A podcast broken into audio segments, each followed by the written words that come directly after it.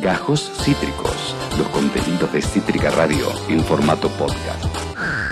En fin, chiquis, ustedes lo saben, en este momento en la Argentina estamos viviendo una serie de cambios de gabinetes muy, muy, muy intensos. Este, que no sé si tanto en verdad, no sé, no sé si tanto, tanto, tanto. Donde sí vemos un cambio fundamental, eh, eh, fundamental es en el área de seguridad. Eh, se va Sabina Frederick, se ha ido y en su lugar ha llegado Aníbal Fernández. Ustedes saben cómo nosotros le prestamos tanta atención a estos temas. Qué agradable sujeto, ¿no? Agradable sujeto que tiene un prontuario que ha ejercido ya ah. en ese mismísimo ministerio en su momento. ha formado parte de los gobiernos de Eduardo, de Néstor, de Cristina y ahora lo traen para que sea ministro de Seguridad y también una especie ¿no? de, eh, eh, ah. de segundo jefe de gabinete, ¿no? Alguien que también desvíe la agenda por ahí. Lo que no podrá quizá desviar a Aníbal Fernández es su prontuario, es su eh, trayectoria. Y de eso vamos a hablar, y del área de seguridad en general, ¿no? Y de la gestión de Sabina Frederick, lo que esperamos de Aníbal Fernández. También vamos a aprovechar para hablar de Sergio Berni, que no presentó su renuncia, o si la presentó, no se la agarraron ni se la van a agarrar. De todo esto vamos a hablar nada más y nada menos que con él, que es abogado referente de nuestras amigas de la Correpi, la Coordinadora contra la Represión Policial e Institucional, es Ismael el Turco Jalil. ¿Cómo estás, Turco? Bienvenido. Allá fue Pato y Tuti, te saludamos. ¿Cómo estás? ¿Cómo les va? Muy bien, gracias por llamar. ¿eh? No, un placer, Turco. Gracias a vos por, por atendernos. Em, estábamos tratando de contextualizar un poquito. Eh, nosotros seguimos muy de cerca estas cuestiones y mm, quisiéramos eh, que nos des tu opinión sobre la, sobre la llegada de Aníbal Fernández al Ministerio de Seguridad de la Nación. Lo primero que quiero decirte es que, eh, más que los nombres, sí. lo que uno debe estar reparando es en las políticas. Bien. Eh, con, con mucha precisión John William Cook a propósito de otro aniversario de su fallecimiento, que se cumplió hace poquitos días. Decía que el grave problema al que apuntaba la Argentina era que seguía discutiendo nombres en vez de ideas, ¿no? Muy bien. Y, y, que políticamente eso era un déficit muy grande. Yo creo que aplica en el tema del área de seguridad, porque la discusión es quién es más duro y quién es menos duro. Eh, y en definitiva, la diferencia sustancial que yo encuentro aquí no es una cuestión de nombres, es una cuestión de eh, política. Y tratándose la política de seguridad, de la única verdadera política de Estado, la represión. Este, porque vos fíjate que van pasando los gobiernos, van pasando las administraciones, pero el tema represivo se mantiene eh, intacto eh, y, por el contrario, muchas veces hasta se aumenta el presupuesto destinado a eh, agravar la, la, la, potencialidad del, de la capacidad de fuego del, del Estado. Y normalmente esa capacidad de fuego del Estado no tiene nada que ver con aspectos de defensa, sino con aspectos de seguridad interior. Eso significa, puntan todos los cañones siempre hacia los sectores más desposeídos de la sociedad, hacia los sectores eh, que ahora aprendieron a decir vulnerables, pero que nosotros decimos explotados, este, a los sectores que de algún modo expresan una diversidad, a los sectores que eh, se paran de mano frente al orden instituido, este, a la gran desigualdad que es el grave problema de la Argentina. Entonces, el problema no es la seguridad en la Argentina, el problema es la desigualdad. Si encaramos pensando que porque se va este Bullrich y entra Frederick y se va eh, y, ahora se va ella y entra Fernández, resolvimos el problema de la seguridad, estamos en un problema mucho más grave, porque es no comprender por dónde pasa el tema. ¿Y vos crees que ellos no comprenden por dónde pasa el tema? No, claro. Te hago yo ahora la pregunta a vos. No, claro, Turco. entonces, ¿cuál es el tema clave acá? El tema clave es, y de paso te tiro alguna alguna primicia porque este, estamos eh, conversando con algún compañero como para eh, sacar un libro dentro de un tiempo, vamos a ver, que tiene que ver con un planteo central que es la reformulación de las políticas de un Estado terrorista bajo una concepción democrática. y eh, eso es lo que nosotros venimos viendo en América Latina en general. Por supuesto que la Argentina está en una situación de diferente, porque en la Argentina no ha tenido la hegemonía que por ejemplo ha tenido en Colombia el neoliberalismo, más allá de estas tres olas que nosotros hemos tenido. El problema es que este, eh, en la Argentina las respuestas empiezan a ser cada vez más parecidas a las de eh, el- los gobiernos que sí han tenido, o los países que sí han tenido eh, la hegemonía en el mismo, porque todas coinciden en mayor capacidad de fuego para el Estado, eh, eh, la misma eh, determinación del enemigo interior, es decir, la política que baja desde el norte para el sur y que le dicen estas son las verdaderas hipótesis de conflicto y es ahí donde tenemos que pelear, porque si no, el proceso de concentración de la riqueza y a su vez el proceso este, de expulsión que generamos, porque eh, la concentración de riqueza necesariamente es a costa de millones que se quedan sin nada, este, no se va a poder cerrar. Y me parece que ahí es donde radica lo crucial del tema. Ahora, ¿qué pasa con Aníbal Fernández? Digo esto para Sí. que se entienda por qué nosotros decimos, no, se, no, no, no es una cuestión de nombre solamente. Claro. Este, me parece que es mucho más profundo el tema, porque esto no está puesto en discusión. Yo no escuché que la discusión fuera esta. La discusión sigue siendo de qué modo las fuerzas pueden mejorar función específica que cumplen, que es ejercer el control disciplinario del Estado sobre una sociedad que cada vez está más agredida, que además está descompuesta y que además encuentra en algunas actitudes que por supuesto nosotros no reivindicamos, pero que la entendemos, Bien. no la queremos, no la justificamos, no la reivindicamos, pero la entendemos que es la salida por el lado del delito. Claro. Es decir, eh, el, el- el- el- si, si, si, si la el planteo es que la policía, por ejemplo, regentea, eh, sin la policía sería imposible que el negocio de la droga se maneje como se maneja. Este, eh, y ese negocio de la droga lleva a que un pibe este, consiga en, en- en un pase de manos, en cinco minutos de una actividad ilegal, lo que al padre le cuesta salir todos los días a las 5 de la mañana, 30 días al mes para entender, para obtener eso mismo, Sí. bueno, evidentemente eh, acá hay algo que está fallando y que va mucho más allá del tema del pibe chorro. Me parece que hay una estructura que es muy perversa, que eh, genera una descomposición social muy grande y que después además se termina en una descomposición que no va inclusive contra eh, los ricos, sino que va contra los propios. Claro. Y entonces empieza a generar una- un círculo que no termina más este, de caminar en redondo este, con nuestra gente, eh, estableciendo prácticamente una guerra entre pobres, ¿no? Porque la inseguridad, si en alguno golpea más que en ningún otro, es en los pobres. Sí, Esto está claro. Pero Sí. está Es decir, si vos le robás, si alguien le roba el celular a otro, le está sacando probablemente el esfuerzo de no sé cuánto tiempo y además Exacto. con la carga subjetiva que además implica seguir pagando la cuota de, de algo que ya no tenés. Entonces, eh, eh, eh, estas cosas son, me parece, lo de fondo que hay que plantear. ¿Qué es lo que vamos a resolver? ¿Vamos a resolver la foto o vamos a resolver la película? Total, totalmente. Turco, yo coincido plenamente en todo lo que, lo que acabas de decir, sobre todo con el tema de que lo que hay que debatir son ideas y no nombres, pero bueno, así todo, la, la persona que está tomando el Ministerio de Seguridad es un nombre bastante conocido y que tiene un prontuario también bastante conocido. En relación a esto, ¿cuáles son las cosas que de alguna manera nos llevan a creer que poniendo a esta persona en el Ministerio de Seguridad las cosas no solo no van a cambiar ni van a mejorar, sino que van a seguir una dinámica justamente como bien decís vos, de desigualdad y de represión, como bien también lo vemos en la provincia de Buenos Aires con Sergio Berni, por ejemplo. ¿Cuáles son estos datos que nosotros tenemos de Aníbal Fernández que nos permiten pensar que la situación va a seguir por esta línea? Por eso yo te decía, para mí no es lo central los nombres, pero Claro. no es otra cosa. lo- Claro, por Claro. Esto por ahí no se aclaró.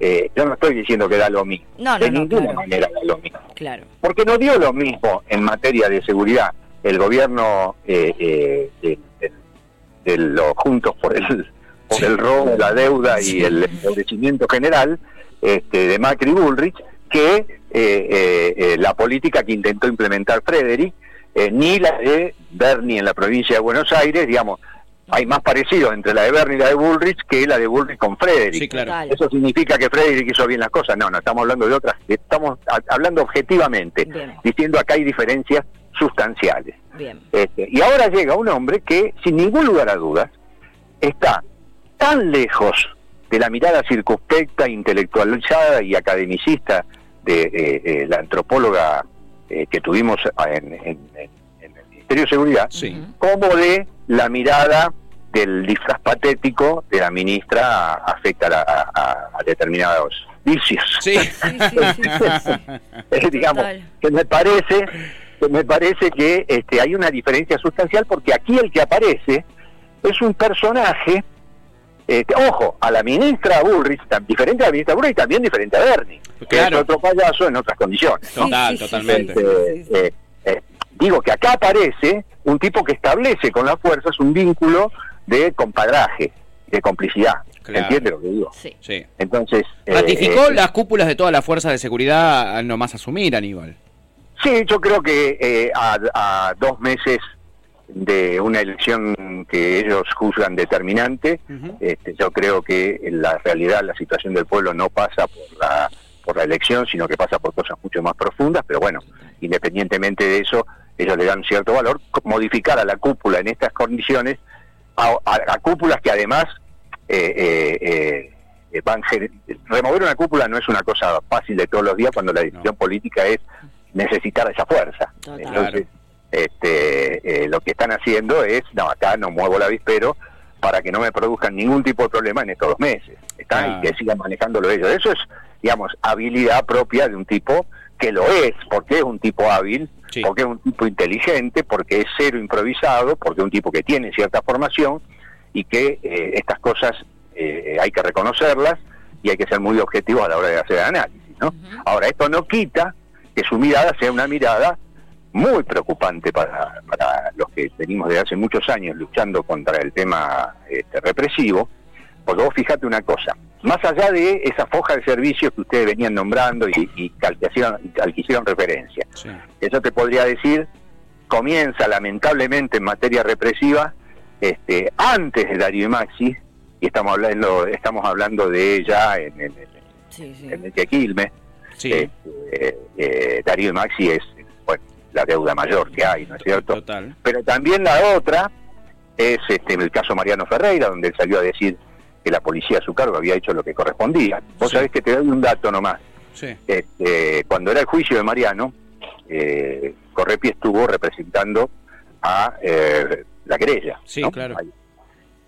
Y en un momento dado, cuando queda evidente, y, y- y Aníbal Fernández en el medio del, del juicio sale a decir que la policía había hecho lo que correspondía, eh, a nosotros se nos acercó eh, uno, un personaje importante del, del, del- del- del juicio Sí. y nos dijo, ¿por qué no lo citan a Alberto Fernández? Mira. Y mi respuesta fue, eh, cítenlo ustedes que tienen el poder suficiente para hacerlo. Claro. Este, la respuesta era, eh, si ustedes consideran que traiganlo, porque ya sabemos lo que pasa después, después terminaron negociando, esto es esto era una una de, de manual, digamos. Sí, claro. Pero ese dato que surgió del juicio, que surgió del mismo juicio, eh, pone en claro cómo también estuvo apañando un hecho atroz como fue la matanza de eh, Mariano Ferreira. Eh, bueno, y después eh, y, eh, tiene todas esas cosas que ya les conocemos, que por supuesto eh, tampoco voy a entrar en la torpeza de, de- de- de la oposición que compra fruta podrida, llamándolo la morsa, No, este, claro. creyéndose, creyéndose que tuvo que ver con eso, porque eso es parece una canallada de baja estofa. Sí. Y nosotros cuando hacemos la crítica intentamos ser serios en la crítica y al hueso de la cosa, pero sobre todo no faltar a la verdad. Eh, podemos estar equivocados, pero eso es otra historia. Sí, sí. Este, Y acá estaban faltando a la verdad. Nobleza obliga a decirlo, vamos a ser claros. No, por supuesto, sí. Eh, eh, Ahora, lo concreto es que lo, lo jodido viene por el lado de la mirada que el tipo tiene. Vos fijate una cosa, Claro. yo ya lo hablaba con Sergio Maldonado, sí. y, y él salió a decir que lo que ocurrió con Santiago y con Rafael Nahuel no puede volver a ocurrir. Es un discurso extraordinario ese. A mí me parece y suscribo. ¿Dónde hay que firmar? Claro. Claro.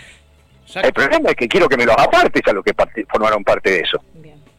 Sí. Y que des una señal muy clara y digas, estos, estos prefectos no pueden estar más en la fuerza. ¿Se hizo? ¿Se va a hacer? ¿Completa el discurso eso o no? Bien. Y ahí está el tema. Claro. Ahí está el tema. Sí, lo cual Porque no, no. me lo- alcanza con decir que lo que se va a hacer, no me alcanza con decir que nunca más tiene que volver a ocurrir, porque él puede decir, no, yo lo hablo en función de lo que hizo Bullrich con Nochetti, por ejemplo, Sí. eh, con Pablo Nochetti. Eh, yo digo, bueno, eso me parece correcto, pero vayamos más allá, porque si no le da la señal clara a la gendarmería y a la prefectura de que no tiene que volver a ocurrir, va a volver a ocurrir, porque la única señal clara es que si haces esto te echo. Total. Te tiro por la ventana, como dijo como dijo la Bullrich, ¿se acuerdan ustedes que no quería tirar a nadie por la ventana? Exacto. Sí, sí, que de hecho hace muy poco tiempo ocurrió con Facundo Astudillo, ¿verdad? Como que na- na- nada nada da a- no da la sensación de que eso esté dejando de suceder ni mucho menos. Eh, sí, y, y- y vuelvo a insistir con esto, con otra condición. Eh, acá, eh, hola, hola, hola, ¿me Sí, escuchan? sí, Sí, estamos acá. No, pero pensé que había una interferencia. Sí. Con otra situación en realidad, que la modalidad, o sí, digamos, el origen de lo que pasó con, con Santiago y con Rafael Nahuel es diferente al de Facundo. Sí. Eh, el origen, la causa, la Sí, causa, sí, sí, ¿está? sí. y que en realidad, eh, sobre, sobre todo lo de Facundo Astudillo Castro, lo que eh, no se entiende, desde el, entre comillas, no se entiende, desde el punto de vista de Bernie, es la defensa de su persona, cuando su personal actuó, ya me corro de la desaparición, mirá vos, Sí, me sí. corro de la desaparición, pero actuó por afuera del marco legal, porque lo que tendrían que haber hecho era cargarlo y llevarlo a, a su casa. Claro. Eso era lo que decía la ley, ¿me explico? Sí, sí. No, tomarle los documentos o llevarlo hasta un destacamento o trasladarlo. Le Tenían que llevarlo a la casa, eso es lo que decía el decreto. Claro. Pero exacto. Entonces, no cumplieron ni siquiera con eso. Sin embargo, la defensa del personal se hace en forma acérrima. Y vos después tenés situaciones muy claras y muy concretas que hablan del móvil policial que aparece misteriosamente a 800 metros del lugar donde son encontrados los restos de este chico, donde eh, hay más que suficientes evidencias de que ha intentado borrar pruebas que los incriminaban y automáticamente el ministro de la Fuerza sale a decir eh, no tenemos nada que ver, respaldo totalmente a mi gente. Bueno, esto es lo que hizo a Patricia Bullrich allá. ¿No? Claro. Es exactamente lo mismo, lo hace Bernie, lo hace Patricia Bullrich. Exacto. Cuando viene Fernández y dice esto que dice, Sí. yo insisto, y digo, me parece muy bien. Ahora,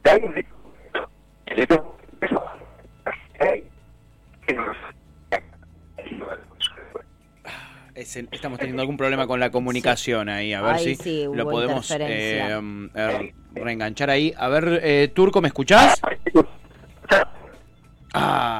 Parece que lo estamos perdiendo. A ver si eh, ahí la, la- la producción va a ver si puede eh, arreglar la comunicación. Es cierto, no es la continuidad de, de- de- de las mismas prácticas, eh, realmente es la continuidad de, de las mismas prácticas. Es muy interesante eso de que los nombres en sí no cambian, pero a la vez, a la vez tienen, eh, tienen una, tienen, representan algo los nombres, ¿no? Representan Total, algo los nombres, más allá de eso. Sabina Frederick representaba quizás algo nuevo, ¿no? En su momento. Eh, Turco, se nos cortó, pero ahí, ahí volvimos a enganchar, decías.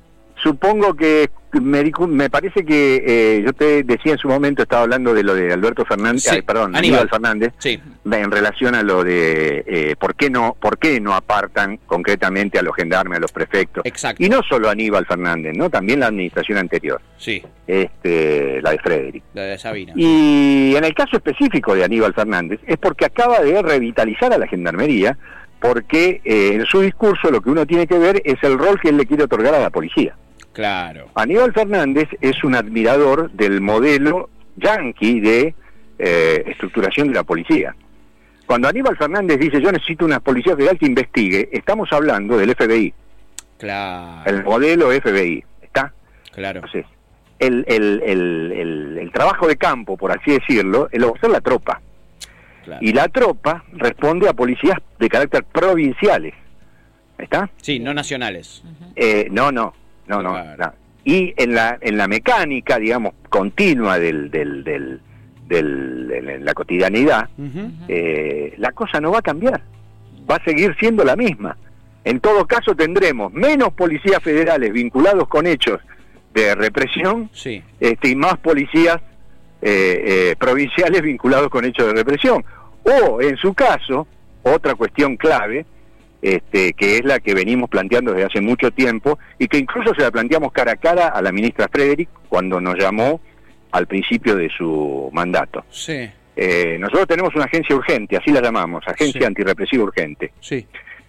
donde planteamos determinadas cuestiones que creemos que son decisivas a la hora no de hacer desaparecer a la represión porque no va a cambiar la represión, no va, no va a desaparecer la represión porque no es un problema de modelo policial o de seguridad, es un modelo social el que tiene que cambiar, político, económico y cultural. Claro. Digamos. Sí, sí. Eh, para que esto cambie debe, estar- debe ser el producto de una verdadera revolución, Y sí. que no está por darse ni mucho menos, No. y que por lo tanto nos obliga a nosotros a plantear alternativas, porque vos no podés hacer un extraordinario diagnóstico y quedarte cruzado de mano, lo extraordinario corre por mi cuenta, ¿eh? no tenés abuela, este, pero eh, no podés hacer un diagnóstico de estas características y no plantear una alternativa, una salida, porque así como yo te planteo esto, también te digo, hay posibilidades de que los efectos de un despliegue represivo del Estado sean menores, sí. disminuyan, que no sea con la violencia y con los efectos y los resultados que nos acostumbran tener. Por ahora no ha cambiado nada, mm. pero necesita cambiar absolutamente con una serie de medidas. De las 17 que nosotros le presentamos a la Frederick, ella aplicó 5. Ok. Eh, pero ahora están faltando, hace mucho tiempo están faltando dos o tres que para mí son determinantes de todas las que hay, y no quiero aburrir a la audiencia no, pero este, hablando de todas. Me interesa mucho cuáles son esas tres. Sí, por favor, Turco. Claro, bueno, una, y fundamental, que se la planteamos a la ministra Frederick y pasó de largo. Este, y que es la derogación de las facultades de detención arbitraria que tiene la policía en todos los lugares. Claro. Ahora, ¿esto es un invento de Correpi? No, esto es una condena que tiene la Argentina de la Corte Interamericana de Derechos Humanos a partir del caso Bulacio. Sí donde ordena a la Argentina y, y, que vos mirás las casualidades, no casualidades, sino causalidades que tiene, este, eh, en el año 2003, ¿quién estaba en el gobierno? En, eh, ¿Dualde? ¿Néstor? No, ¿Ya? 2003 Néstor. Ya estaba Néstor, claro. Y estaba Aníbal. Claro. y tenía que cumplir, y tenía que cumplir con la condena de dejar de lado la facultad de detenciones arbitrarias. Bueno, no la hizo ese gobierno, no la hizo las dos mandatos de Cristina, no lo hizo, no, obviamente el gobierno de Macri tampoco lo está haciendo Alberto Fernández. No. Eh, ahora, ¿cuál es el dato detrás de esta medida que nosotros requerimos como indispensable? Que el 50% de las muertes producidas en los lugares de detención son a consecuencia de detenciones arbitrarias que se produjeron. Porque en muchos casos aparece desde el error en la detención, la desesperación del pibe que queda detenido, la eh, eh, probable este, existencia de antecedentes, haber estado en una cárcel y haberla pasado muy mal, este, que conducen muchas veces o al suicidio o, este, o a la rebeldía de esa detención que provocan los golpes que después, la tortura que después termina en su muerte. Bueno, todo esto es lo que nosotros advertimos en los casos cuando los analizamos. El 50% de esos casos de muertes en comisarías, como pasó recientemente en San Luis con, con Florencia Magalí Morales, este, con ese caso, donde eh, la detención es una detención netamente arbitraria porque no había ni siquiera una orden judicial ni nada que amerite a detenerla. La consecuencia cuál fue? El cuerpo sin vida de Florencia Magalí Morales. bueno, frente a eso nosotros planteamos esas facultades tienen que ser borradas, desterradas, porque además hay una orden de la Corte Interamericana que la Argentina no está cumpliendo. Claro, que no se cumple. No, no se está cumpliendo para nada. Ahí tenés, ahí tenés un ejemplo muy claro. El otro sí. es impedir que la policía porte el armamento, o la fuerza de seguridad porten armamento fuera del horario y del lugar de servicio. Bien. ¿Por qué decimos esto? Porque también más del 50% en este caso de los casos del gatillo fácil producen con las fuerzas o con los miembros de las fuerzas, los de su servicio. Digamos bastante franco, eh, yo no sé qué necesita un policía, por qué necesita un policía llevar consigo cuando va a tomar mate a la con, sí, totalmente. Con, su pareja, ¿no? Claro. Este, eh, o cuando viaja en colectivo eh, y, debería tener un lugar en el ámbito donde presta el servicio para dejar ahí el arma y por supuesto no viajar ni uniformado ni nada. porque para eso tienen que estar las cuadrillas este, que se ordenan por, por, por cada distrito, con el patrullaje correspondiente, con el 911, porque cuando vos analizás desde un punto de vista más profundo el tema, lo que terminás haciendo es policializando la cotidianidad y marcando un, un, un, paisaje de uniformes por la, ciudad que caminás que verdaderamente empieza a, a representarse la imagen de ciudades tomadas. ¿no? y esto es un poco lo que pasa en los lugares donde casualmente habitan los, la, la, la, más pobre del país. Y sí. Entonces, estas son las cosas que hay que empezar a plantear. Por ejemplo, una tercera te doy. Sí. Que el policía no sea defendido cuando comete un caso de gatillo fácil por las el cuerpo jurídico de la propia institución. Bien. Porque es el mismo Estado que se está investigando a sí mismo y además le está proveyendo el defensa, Total. la defensa. Tal cual. ¿Entendés? Total. Sí, sí. Entonces, cuando es el policía quien interviene, vamos a poner por caso este, Facundo Atudillo Castro Sí. o Sergio Maldonado, por poner dos casos, eh, perdón, Sergio, Santiago. Santiago, Santiago, Sergio el hermano. Sí. Eh, ya es hora de comisiones ad hoc, de comisiones que eh, por afuera de lo que es el tema de la policía y de la propia justicia, con integrantes de este, especialistas que vengan desde el exterior, desde distintos lugares, nosotros tenemos vínculos y eso es algo que viene reclamando Sergio Maldonado y nosotros lo apoyamos también en eso, sí. este, para armar de algún modo comisiones que investiguen la investigación. Claro, la misma Eh, investigación. Porque es Estado investigándose a sí mismo y pasan cosas que dejan de lado eh, situaciones que, por ejemplo, la familia entiende que son determinantes y no son tenidas en cuenta. Y después aparecen las declaraciones rápidas de los jueces, como fue Geral, ustedes recordarán, Sí, claro. murió ahogado. Eh, eh, que haya muerto ahogado no significa que no lo hayan matado. Claro, Eh, eh, otra de las cosas que hay que salir a, a- a decir varias veces, ¿no? totalmente. este, que se haya que se haya que ya haya aparecido el cuerpo en el mismo lugar donde eh, tres veces hizo el rastrillaje no no tiene que ver con que el cuerpo eh, apareció ahí porque el nivel del agua era más alto o más bajo Eh, lo que tiene que ver es que las dos rastrillajes los dos rastrillajes anteriores no permitieron que la querella estuviera presente en los rastrillajes Exacto. y justo permiten en el día que aparece el, El, cuerpo. cuerpo. Mira vos, ¿no? Estas cosas son las que hay, estas cosas son las que meten de algún modo esa cuestión este, eh, de que yo te estoy diciendo, el Estado investigándose a sí mismo requiere de otra solución. Sin bueno, duda. estas cosas, estas medidas este, se, se, se terminan cerrando cuando es el propio Estado quien les dice, no, no, vos hiciste esta macana, fenómeno, este, acá tenés la, la defensa de la propia institución. No, señor. No, claro. No puede ser, porque ahí está el tema donde la policía dice, bueno, de última tengo respaldo. Claro. Entonces, estas son medidas que tienden a que el manejo sea un manejo mucho más cuidadoso, Sí. eh, eh, con menos con menos capacidad de, de- de- de agravio, digamos. Sí, claro. Bueno, estas cosas son las que nosotros estamos reclamando. Y a mí me parece que eh, lo que hay que empezar a discutir seriamente son estas medidas, porque estas sí redundan en inmediato beneficio para, para la población. ¿no? Totalmente, y son las y, y- eso son eh, medidas concretas, no son nombres, son políticas concretas eh, eh, aplicables de manera inmediata, además. Eh, Turco, eh, eh, te, te agradecemos un montonazo por tu tiempo, la verdad es que siempre genera mucha repercusión entre nuestra audiencia cada vez que podemos hablar con, con ustedes de, de Correp y son temas que, que atraviesan muchísimo este programa y, y nos interesaba saber mucho eh, eh, eh, cómo veían esta perspectiva, ¿no? En qué momento estábamos. Me, me resultó muy interesante lo que, lo que quedó después de haberse juntado ustedes con Sabina Frederick, esos puntos que le presentaron, de los cuales solo se aplicaron cinco, y que yo, la verdad, por lo menos yo no veo posibilidades que sean aplicados ahora con la llegada del nuevo ministro de Seguridad de, de la Nación. Te digo para cerrar, eh, para- y, y en tiempos electorales, Sí, que no se confundan y que no confundan más.